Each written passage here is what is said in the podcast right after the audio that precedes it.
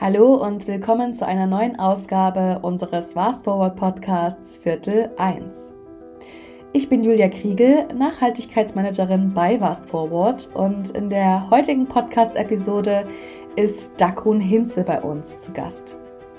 Wikipedia sagt, Dakrun schreibt Theaterstücke, Lyrik, Prosa und Essays und publiziert außerdem über zeitgenössische Kunst und Dokumentartheater. Und Dakun ist seit 2017 außerdem Fußballkolumnistin bei der RBB-Radiosendung Arena. Im Interview geht es jetzt aber um Kultur und Nachhaltigkeit. Zwei Themen, die man vielleicht nicht auf den ersten Blick zusammendenkt. Dakun spricht über nachhaltige Lösungsansätze in der Kulturbranche und darüber, wie Literatur, Kunst und Theater auf kritische Themen wie die Klimakrise aufmerksam machen können. Ganz viel Spaß beim Zuhören. Schön, Dagrun, dass du heute zu unserem Interview zum Thema Nachhaltigkeit und Kultur als Expertin dabei bist. Ähm, ich würde dich auch, glaube ich, ganz kurz mal vorstellen wollen, damit auch unsere Hörer wissen, ähm, ja, wer du bist und einen kleinen Einblick in deinen Hintergrund bekommen können. Ähm, du hast ja Germanistik, Kunstgeschichte und Theaterwissenschaften in Würzburg und in Antwerpen studiert und warst im Anschluss als Regieassistentin und Regisseurin am Theater Lübeck und Staatstheater Kassel engagiert und lebst nun als freie Autorin in Hamburg. Du schreibst auch Lyrik, Prosa und Theaterstücke und bist für deine Arbeit auch schon mehrfach ausgezeichnet worden. Ähm, du bist auch im Dokumentartheater und in der zeitgenössischen Kunst tätig und arbeitest als Autorin und Dramaturgin für partizipative Theaterprojekte mit gesellschaftlichen Themen oder gesellschaftspolitischen Themen. Also ich finde super spannend, was du alles machst. Das klingt alles ähm, sehr toll, liebe Dagrun. Und ähm, ja, deswegen haben wir dich auch heute als Expertin zum Thema Kultur und Nachhaltigkeit eingeladen. Ähm, vielleicht auch zwei Themen, die man erstmal so gar nicht miteinander verbinden würde oder gar nicht so zusammen denken würde. Ähm, und ich würde gerne von dir wissen, was dann dir als Expertin ähm, in den Kopf kommt, wenn du an das ja schon auch sehr breite Themengebiet äh, Nachhaltigkeit und äh, Kultur denkst. Ja, da kommt mir relativ viel in den Kopf. Also du wirst mich auch eher bremsen müssen. Ich würde nur gerne einmal vorausschicken, dass ich jetzt keine Expertin für Nachhaltigkeit in der Kultur bin, sondern natürlich als Schreibende eher ähm, in verschiedene Bereiche von Kultur vordringe und sehe, was da die Themen sind, mit denen sich die Institutionen und auch die Akteurinnen und Akteure beschäftigen. Also wenn man jetzt erstmal anfängt, würde ich sagen, es gibt erstmal natürlich einfach ganz klar den Sektor Gebäude. Wir haben Museen und wir haben Theatergebäude. Wenn wir auf Museen gehen, die ja nicht nur Kunst beherbergen, sondern auch andere kostbare, kostbare Artefakte, Mhm. die bestimmte klimatische Bedingungen brauchen, die unter bestimmten Sicherheitsbedingungen auch sozusagen gelagert oder gezeigt werden müssen und so weiter, ist das natürlich erstmal ein großer Teil. Wie wird das geheizt? Wie wird das klimatisiert? Wie wird das gedämmt? Ähm, wie macht man es aber auch in sozialer Hinsicht zugänglich und, und, und niedrigschwellig und so weiter? Das ist tatsächlich ein Riesenbereich, ähm, diese Frage nach, ähm, wie kriegt man jetzt Museumsbauten, die ja ganz oft eben auch über 100 Jahre alt sind, also die repräsentativen Bauten der äh, Bürgerschaft aus dem aus, aus, aus, aus Klassizismus oder so, ähm, das sind natürlich erstmal Gebäude, die ähm, nicht per se sofort äh, äh, Hurra schreien, wenn man jetzt sagt, das müssen wir jetzt in eine andere, ähm, müssen wir eine andere Heizung einbauen und so weiter. Also das ist kompliziert und gleichzeitig sind die Lagerbedingungen für die Ausstellungsstücke und die Sammlungen, die da ähm, versammelt sind, sind natürlich irgendwie auch komplex. Also das ist das eine. Für Theater gilt ein bisschen dasselbe weil bei T auch das sind oftmals alte Gebäude, repräsentative Gebäude, die natürlich jetzt nicht im Hinblick auf Klimaschutz gebaut worden sind. Ähm, und da gibt's ja nicht nur die Theaterbühnen und Zuschauerräume, sondern gibt's auch Probebühnen und Büros und Werkstätten und so weiter. Das ist alles ein wahnsinnig komplexes Ding, alleine um alleine mit den Architekturen umzugehen.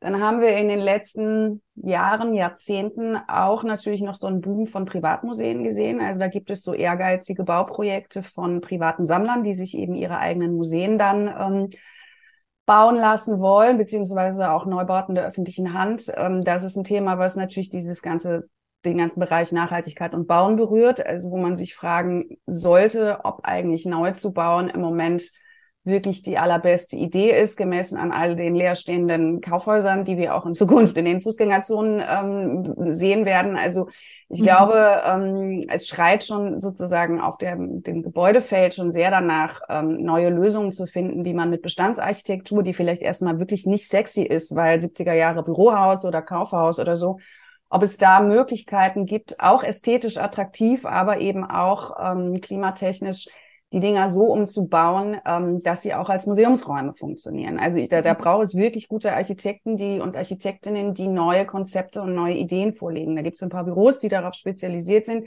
aber da ist man tatsächlich, auch wenn die Politik schon verstanden hat, dass das äh, ein wichtiges Feld ist, ist man noch ziemlich am Anfang. Das sind sozusagen die Gebäude, die in der Kultur eine Rolle spielen.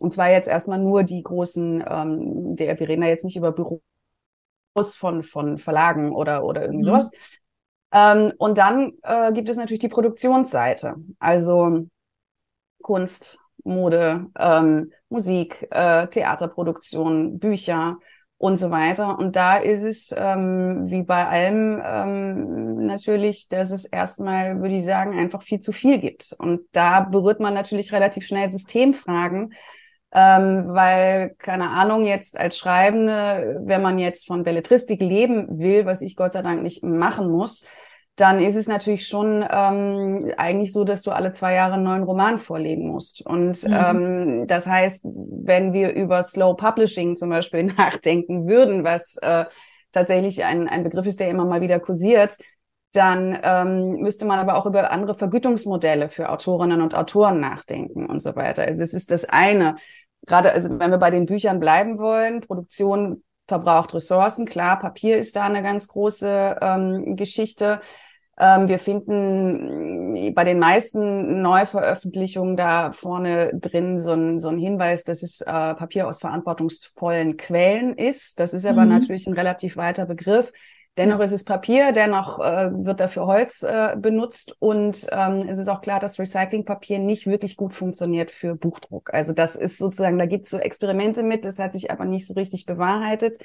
Jetzt hat die Buchbranche das natürlich auch schon längst verstanden. Dazu kommen natürlich die steigenden Papierpreise. Das heißt, wir werden wahrscheinlich in den nächsten Jahren auch nicht mehr diese ziegelsteindicken Bücher sehen, weil man sich die einfach gar nicht mehr in der Produktion leisten kann. Hm. Ähm, aber äh, das heißt, da gibt es so, äh, auch was die Transportwege natürlich angeht. Also das heißt, es muss vorgehalten werden in Lagern, es soll am nächsten Tag in der Buchhandlung sein und so weiter. Das sind alles extrem komplexe Geschichten. Dann hast du aber natürlich auch die Möglichkeit von E-Books. Nur ist es bislang eben inzwischen so, dass die, ähm, das zwar ein E-Book alleine eigentlich einen besseren CO2-Abdruck hat als jetzt ein gedrucktes Buch, nur das kalkuliert noch nicht den Reader mit rein, also der natürlich auch Ressourcen verbraucht, transportiert werden muss.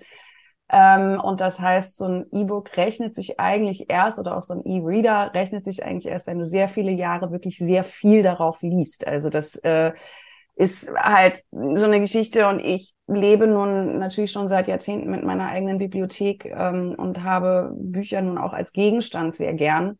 Ähm, das heißt, es wird auch kulturell, glaube ich, einfach irgendwie kompliziert, da erstmal dann ähm, für Menschen, die damit arbeiten, tatsächlich äh, äh, da sich irgendwie umzugewöhnen. So, das wäre jetzt mal ganz kurz gesprochen der Bereich Literatur. Dann haben wir den Bereich Ausstellungen, also sowohl mhm. im öffentlichen als auch im kommerziellen, privatwirtschaftlichen Sektor. Da gibt's natürlich einfach auch zu viel. Das liegt aber daran, dass Museen natürlich auch an Besucherinnenzahlen gemessen werden wäre auch vielleicht was, was man überdenken müsste.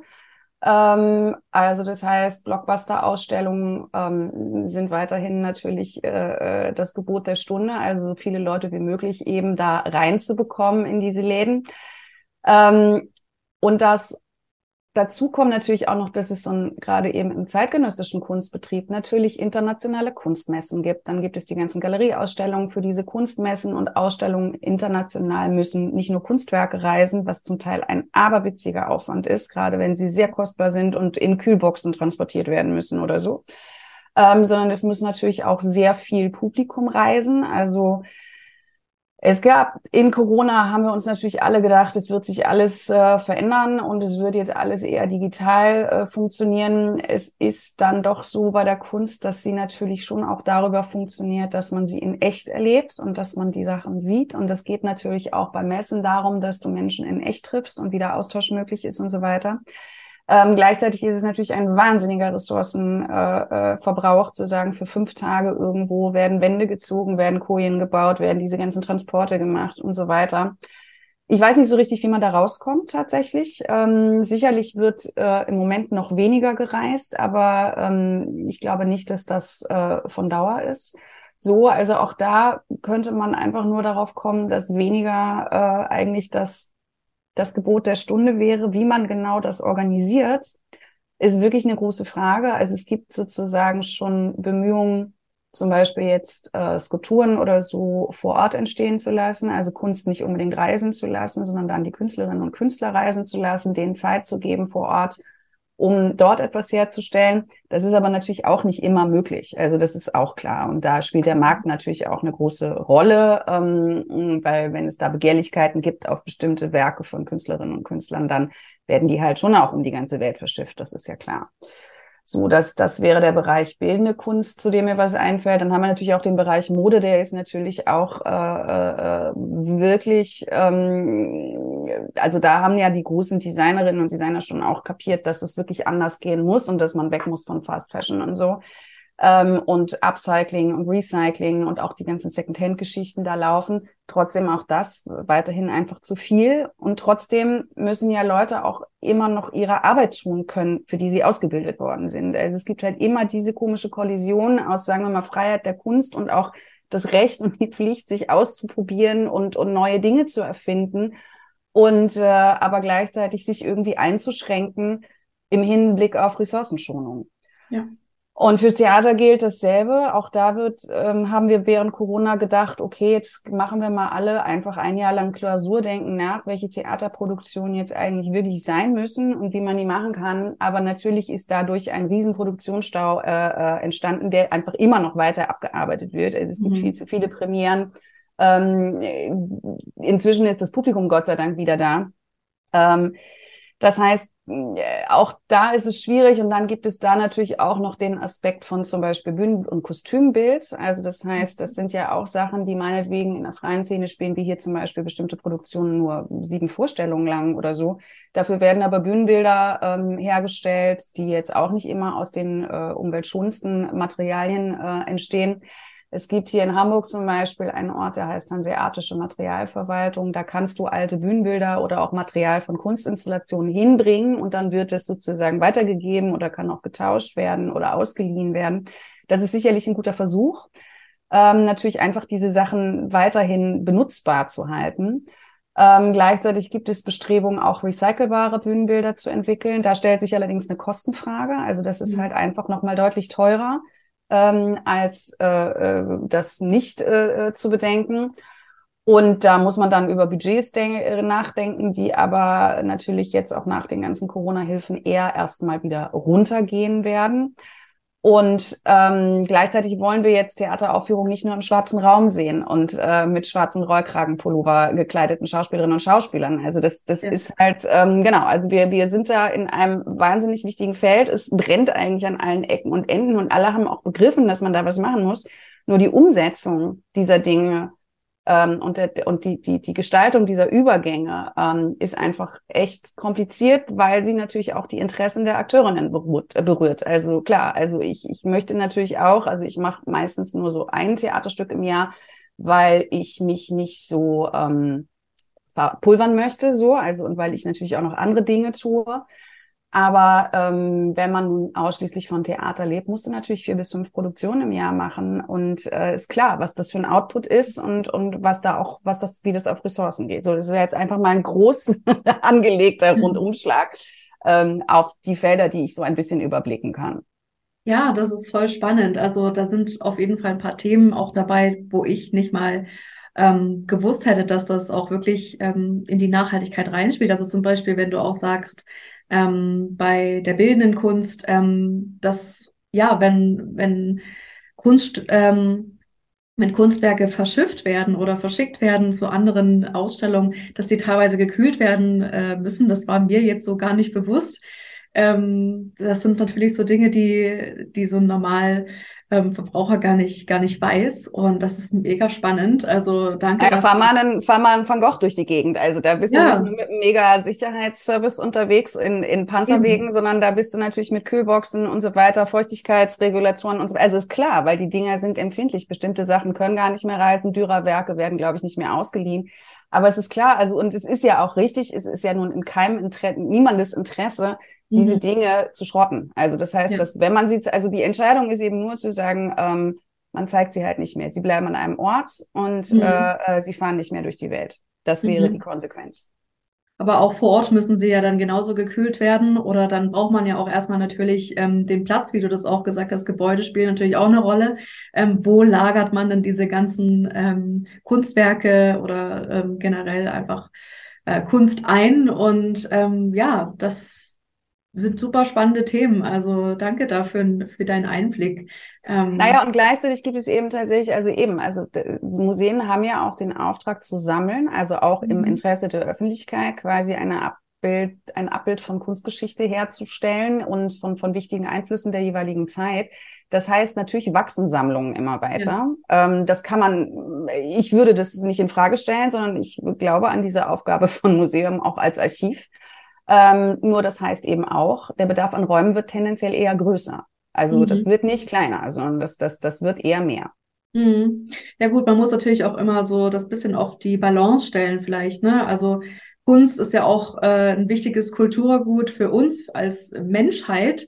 Ähm, und dann ähm, vielleicht auch zu sehen, wo kann man denn an anderen Ecken einsparen? Muss es jetzt unbedingt bei der Kunst sein? Ist vielleicht auch noch so ein Gedanke, ähm, den, der mir jetzt so gerade kommt. Also weil das ja natürlich auch ein sehr, ähm, ist ja ein sehr soziales Thema auch. Kunst ähm, kann ja auch weiterbilden. Kunst kann ähm, auch auf Dinge aufmerksam machen, wie zum Beispiel ja den Klimawandel oder die Klimakrise, in der wir gerade stecken.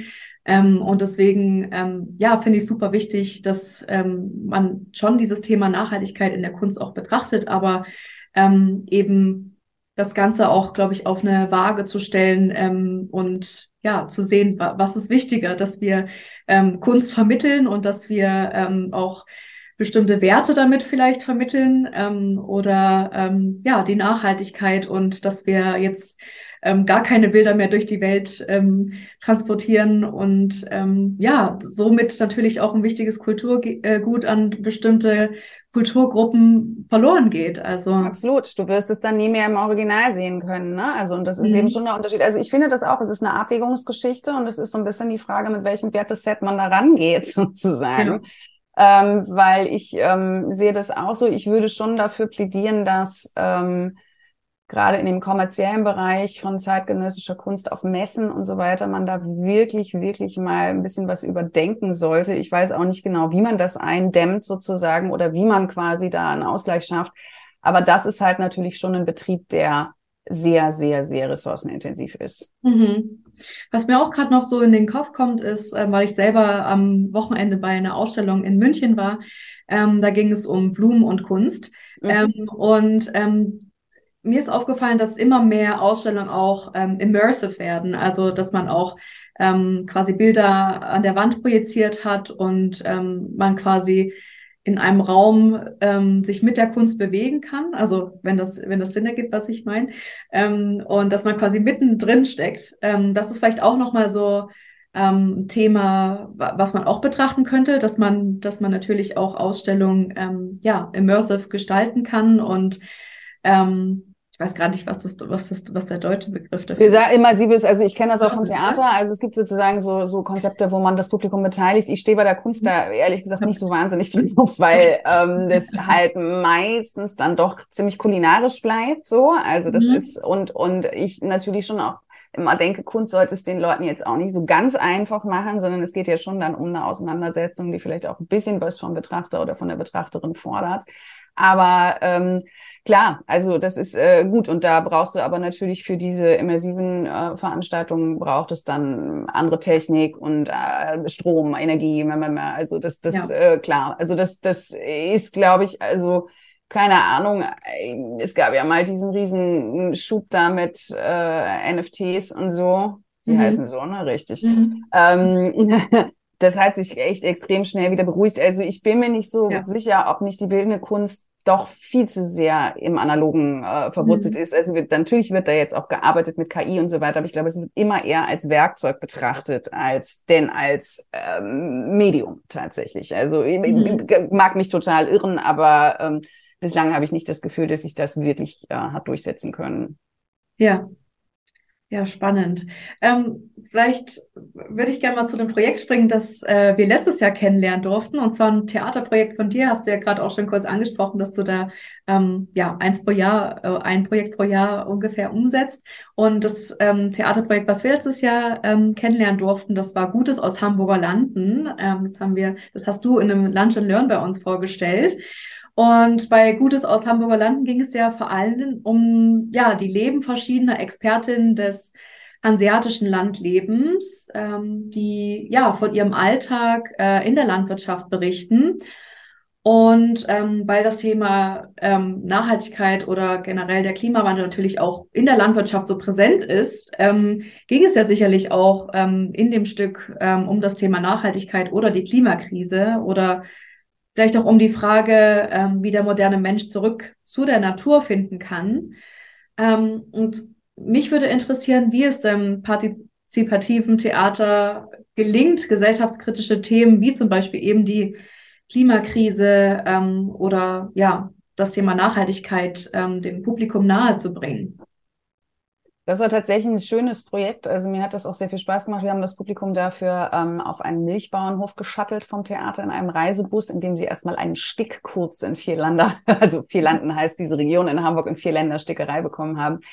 Ähm, und dann sind sie eben auf verschiedene Expertinnen und Experten eigentlich der Lebensmittelproduktion ge gestoßen, die ihnen aus ihrer Lebensrealität und Erfahrung berichtet haben.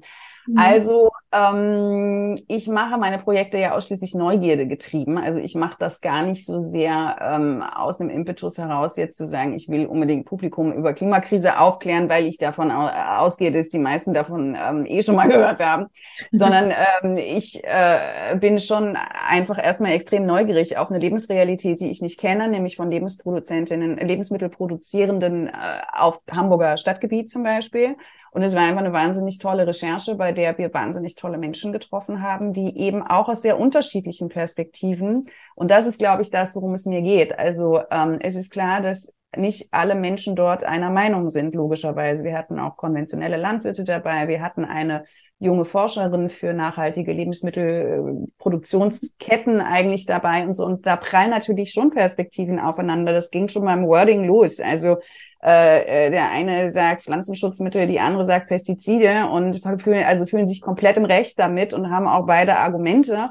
Mhm. Ähm, und mir geht es halt schon auch darum, eigentlich eher bei diesen partizipativen Projekten gesellschaftliche Debatten in ihrer Vielfalt abzubilden. Also es ist nicht so, dass ich so ein Theaterstück mache und Leute dann da rausgehen sollen mit so einem äh, Paket im Sinne von, das habe ich jetzt verstanden und ab morgen wird mein Leben anders, sondern das ist einfach, weil diese Dinge ja kompliziert sind und komplex sind und Interessen berührt werden ähm, und, und, und auch unterschiedliche Wertvorstellungen berührt werden und so weiter, auch wirtschaftliche Interessen natürlich berührt werden. Ähm, ist es, glaube ich, schon so, dass man einfach erstmal versuchen muss, ähm, die ja oftmals tierisch aufgehitzten Debatten einfach in ihrer Vielfalt erstmal da sein lassen zu dürfen.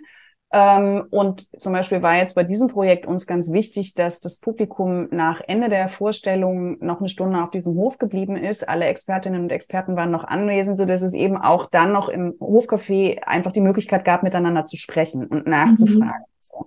Und ich glaube, das ist sozusagen, das war jetzt bei diesem Projekt auch sehr besonders, aber das ist sozusagen mein, mein ähm, Anliegen eigentlich bei diesen Sachen, weil ich glaube, dass ähm, da uns öffentliche Räume des Austauschs immer mehr verloren gehen, ähm, glaube ich, dass das Theater schon noch ein Ort ist, an dem wir nicht nur Dinge konsumieren sollten, die toll sind und künstlerisch super sind und tolle Schauspielerinnen und Schauspieler und so weiter, sondern ich glaube, dass Theater auch ein Ort ist, an dem wir miteinander schon auch verhandeln können, wie wir miteinander leben und umgehen wollen.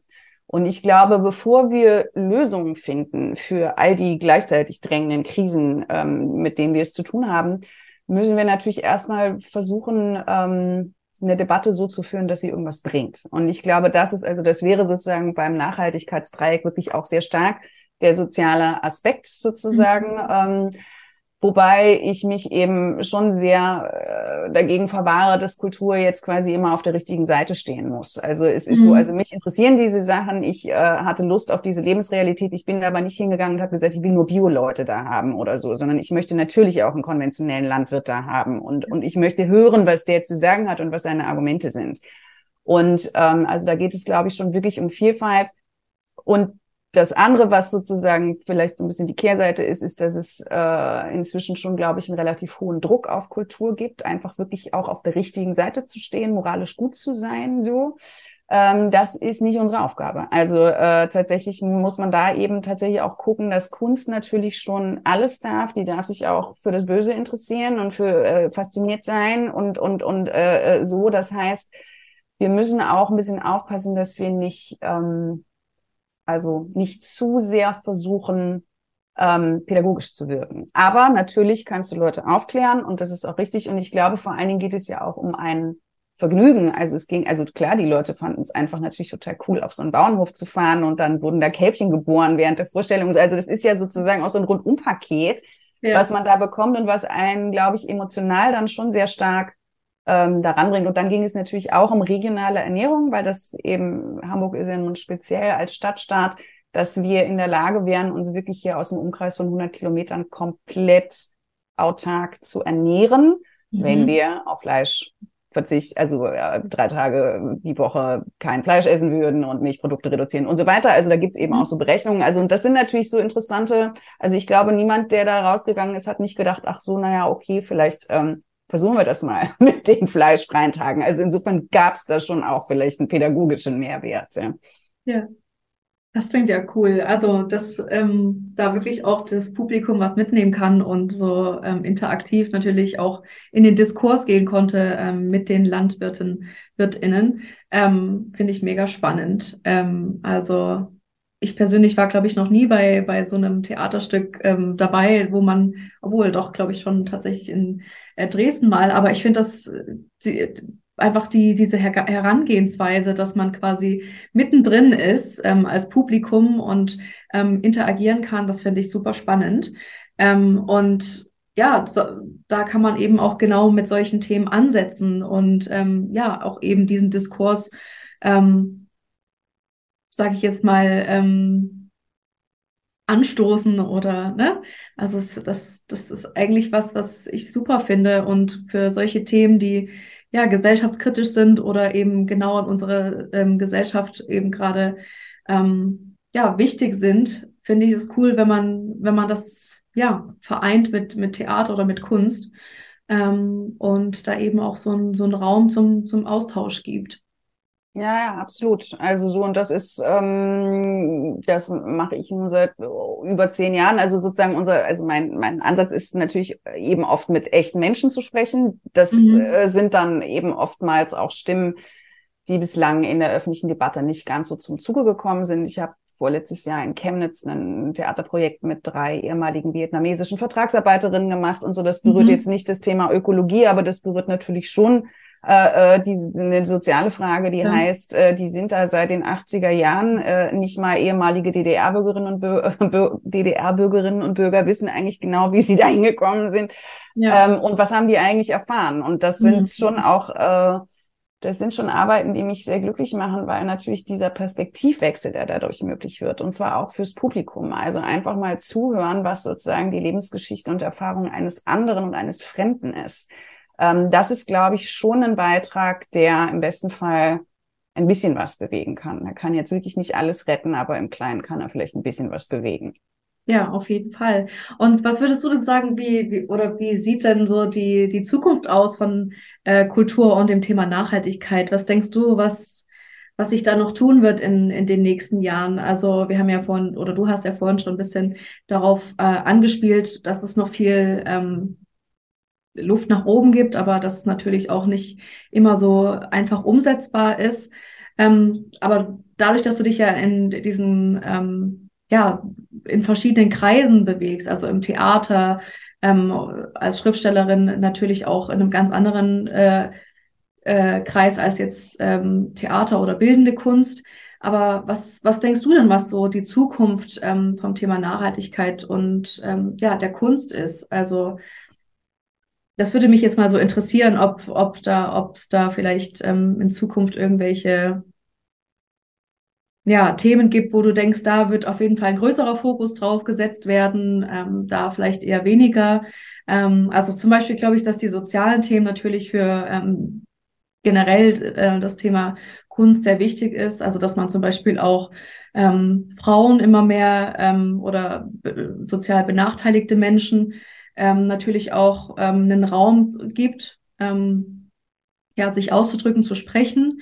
Ähm, ich glaube, dass das natürlich für die Kunst so ein ähm, Weg sein kann, äh, da auf die sozialen Faktoren einzugehen, aber vielleicht auch so generell auf die wirtschaftlichen oder ähm, ja, äh, die ökologischen Faktoren, wenn du da nochmal drauf schaust. Was, was ist deine Meinung? Also, ich kann, also keine, ehrlich gesagt, keine Ahnung. Es sind natürlich die Institutionen wahnsinnig am Rödeln, also im Hinblick auf die ökologische Klimaschutzfrage äh, hin. Also zu mhm. gucken, wie kriegst du diese Schlachtschiffe, die sie ja wirklich sind und die ja zum Teil seit über 100 Jahren bestehen. Also wie kriegst du die, also von CO2-neutral wollen wir gar nicht sprechen, aber wie kriegst ja. du das hin, sozusagen das anders zu machen? Und da also ich glaube nicht, dass es irgendein Theater in diesem Land gibt, was sich nicht damit beschäftigt oder irgendein Museum. Es ist nur eben mhm. die Frage, wie ähm, was gibt es für Lösungen? Und also sozusagen sich dieser gesellschaftlich relevanten Themen anzunehmen, das ist natürlich eine Aufgabe von Kunst und Theater, die sie ja auch schon wahrnimmt. Ähm, es kann aber auch sein, wir haben nach Corona gesehen, dass das Publikum ähm, gar nicht so gerne danach in diese Stücke reingegangen ist zum Beispiel, mhm. sondern einfach natürlich lieber ähm, das große Schauspieltheater wieder sehen wollte und so weiter, was ich auf eine Weise sogar sehr gut verstehen kann. Also du willst ja. in so einer Krise vielleicht jetzt nicht auch nochmal um die Ohren gehauen kriegen, wo es noch überall brennt. Ähm, und ähm, ich weiß es nicht, wie sich das weiterentwickelt, wenn Fakt ist einfach, ähm, aufgrund äh, erstens der Energiekrise und zweitens der zahlreichen Corona-Hilfen, die ja an die Kultur ausgezahlt worden äh, sind, können wir davon ausgehen, dass die Budgets massiv sich verkleinern werden. Also das, mhm. das ist, glaube ich, tatsächlich etwas, ähm, da male ich jetzt nicht besonders schwarz, sondern ich glaube, das ist tatsächlich, äh, äh, wird ein Fakt sein. Und dann muss man gucken, wie man unter, ähm, unter Umständen begrenzteren ähm, finanziellen Bedingungen, wo jetzt die freie Szene sowieso nicht über unglaublich viel Knete verfügen würde, ja. ähm, also wie man da noch sozusagen im Produzieren bleiben kann. Also ich, mhm. ich äh, es ist eben, wie gesagt, einerseits gibt es wirklich, glaube ich, eine große Sehnsucht, einfach weniger zu machen. Nur wenn dieses weniger machen heißt, dass man einfach seine Miete nicht mehr bezahlen kann, ist es natürlich keine Lösung. So.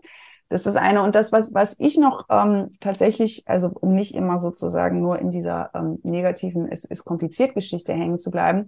Es gibt ja seit ein paar Jahren einen Studiengang, der heißt Transformationsdesign. Mhm. Ähm, den gibt es an verschiedenen Orten. Den finde ich wirklich extrem interessant, ähm, weil er eben versucht, ähm, Designerinnen und Designer ähm, dafür auszubilden, ähm, die Übergänge, die nötig sind, äh, zu gestalten. Also sozusagen, dass, dass die, dass, dass, dass die, die Veränderungen nicht bei Desaster, sondern bei Design stattfinden. Mhm. Und das geht sowohl auf Produkte, also die dann eben äh, sozusagen in, in Kreislaufwirtschaften gedacht werden, also Cradle-to-Cradle-Prinzip oder mhm. so, also dass du sozusagen das, was äh, genutzt wurde für die Fertigung eines Produkts wieder vollständig recyceln, neu benutzen und so weiter kannst.